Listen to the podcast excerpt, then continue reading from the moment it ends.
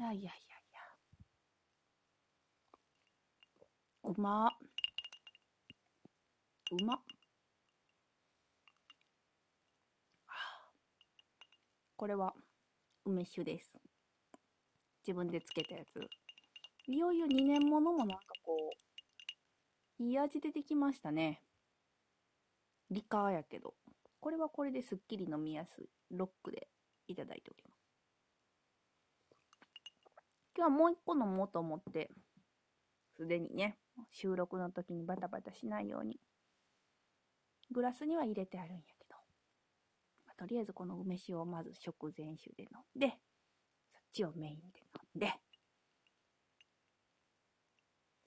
ワイン開けたかったんですけど、本当は。うーん、今日、明日、うーん、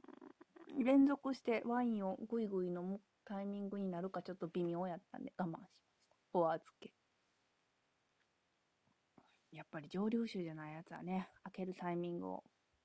迷います。さて、そう。今日は何の話？あ、梅酒、梅酒といえば、梅の実が小さくついてきました。楽しみ。と言いつつ、今年は結構梅干しにするつもりやから、梅酒、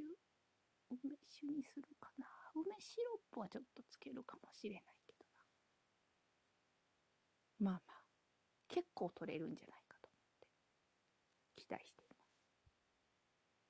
今ね、ブルーベリーも花つきましたよ。ちっちゃいスズランみたいな形のやつね。そろそろほんともう草引かないといけないですね。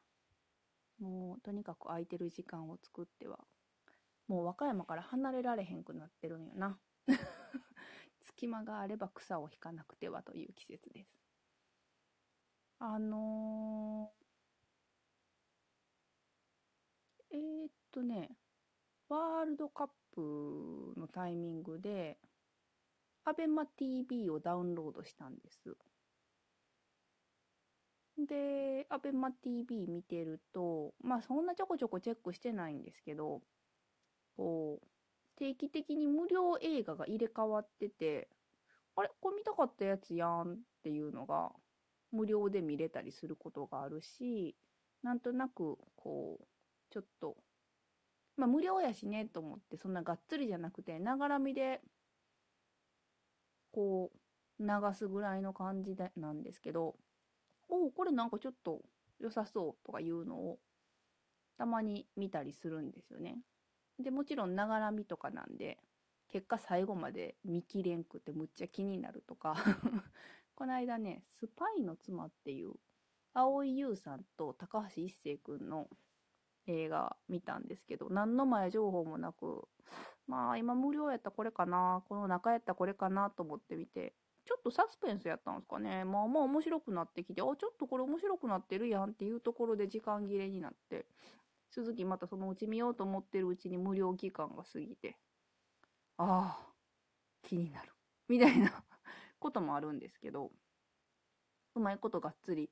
見れたり、意外とこれ当たりやったっていうのもあって、当たりの1個はね、そのうちやいラジでエンタメドストライクで喋りたいなぐらい気に入ってる。しかもこれ絶対うまやん、見たら好きやんっていう素敵な映画も見つけてあるんですけど、あのーこの間、ララランドっていう、これ有名やと思うんですけど、えっと、アカデミー賞かなんか取ってますよね。あの、ミュージカル映画で、あれこの話どっかでしてんのかなまあ、すごい好きなんですよ、実は。私にしては珍しく、もう何回見てるやろ。本を何度も読むでおなじみですが、映画は、ね、学生の頃とかは、え、時間もあったからちょこちょこ、ほんとジブリ映画なんて、こすり倒すほど見てますけど、パッチ・アダムスとかもめっちゃ見たしなでもまあ大人になってから映画何度も見る映画ってほんとなくて、その中でララランドはね、もう何回見たかな。まあ一つはやっぱりミュージカルなんで音楽が良くて、その、ながらでかけててもね、全然苦痛じゃないし、ストーリーがもう入ってるから、ほんと、今回も無料でいろいろちょっと作業しながら見てたんですけど、やっぱ面白いわと思ってね、何回見ても面白いんですよね。めちゃめちゃ好き。私ミュージカルって全然馴染みがなくて、ちゃんとしたミュージカル映画って多分初めて見たのがララランドやったと思うんですよ。でもその、なんか全然違和感ないっていうか、いや、まあ突然踊り出すのは普通の映画からしたらありえへんのですけど、なんかその突然踊り出すダンスの表現がものすごくマッチしてて、うん、すごい好きなんですよね。で、ジャズがテーマの映画なので、えー、流れる音楽もすごいこう、かっこいいジャズだったりもあって、もう、何遍繰り返し見ても飽きないですね。うん。なんか一応、えっと、女優志望の女性主人公と、ジャズのピアニスト志望の男性の恋物語で、まあ、主人公のみやちゃんは、オーディションにどんどん落ちてて、いつか女優になりたいと夢見て、あれハリウッドかな？にいると。で、男の人は、その自分がやりたいジャズと、まあジャズってもう時代遅れって言われる、言われてるみたいなので、その、なかなかこう、ピアノで生演奏のバーとかに行っても、ジャズとか自分がやりたいジャズを弾かせてもらえなくていつかジャズのお店を開きたいと思っているけれどもなかなかこう仕事がうまくいってないっていう男性でこう定番ですけど最初はなんかこうちょっとこいつなんなんみたいな感じで出会ってあることがきっかけで仲良くなって恋に落ちてっていう流れなんですよね。で、その、やっぱり、なんていうかな、恋に落ちた時にダンスが始まるんですよ。で、すごい、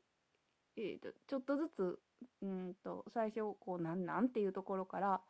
ちょっとずつこう近づいていく様子が全部ダンスになってて、ちょっかいかけたり、何よみたいな感じの振り付けがあったり、でもちょっとずつ2人の距離が近づいていって、最終的に一緒に踊るっ同じステップを踏むっていう流れがその恋の始まりのちょっとずつ2人がこう歩み寄っていく感じとすごいぴったりであのシーンがすごいまた好きでわかるっていう。でそのまあそうやって歩み寄った後で最終的に本当こうまあまあうんと2人がこうちょっと手なんか繋いじゃって本当に恋が成就するっていうシーンではダンスとともにうん一気にこう夜空を2人が飛ぶような シャガールの絵じゃんみたいなそういう場面も出てくるんですけどこれもミュージカルやからこそあの感じその恋はね天にも昇るとは言いますけれども普通の映画のストーリー仕立てでいきなり主人公たちが夜空に飛んでいったらえーってなると思うんやけどそもそもダンスとかが入っててそのリアルな街の様子とか2人の、えー、様子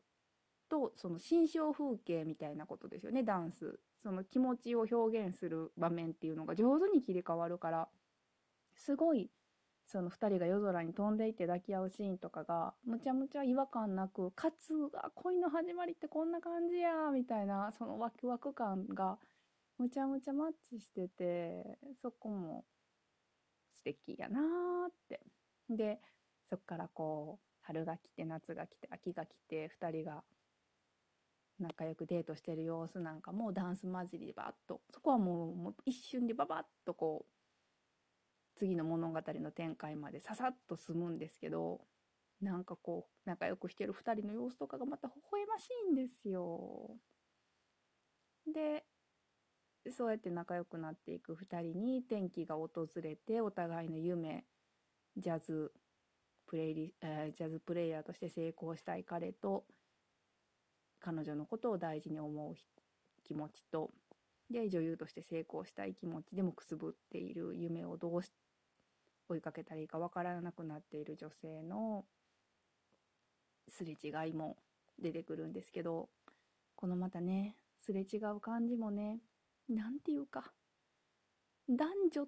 男女ってこうよねみたいな、本当なんて言うんですかね。すごいこう、わかるど、うん、うんと、まあ、喧嘩するシーンとかも、女の人がなんで怒ってるのかも、男の人がなんで怒ってるのかも、すごく見ている視聴者からしたら、どっちもわかる。でも本人たちにはもちろんわからないんやけれども、そういう、なんていうのかな、どっちのことも憎めないすれ違いの感じがまた、なんていうかリアルでね、こ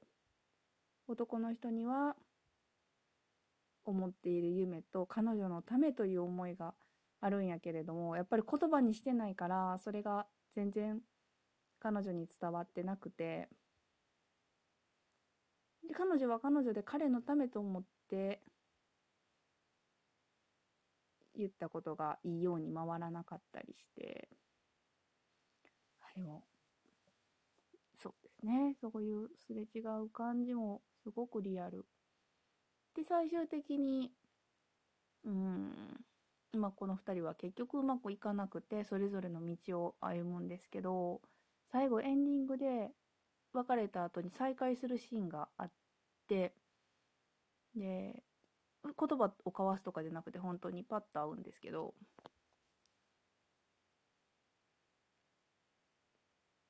このさ あかん、切れるやん。ちょっと続きとります。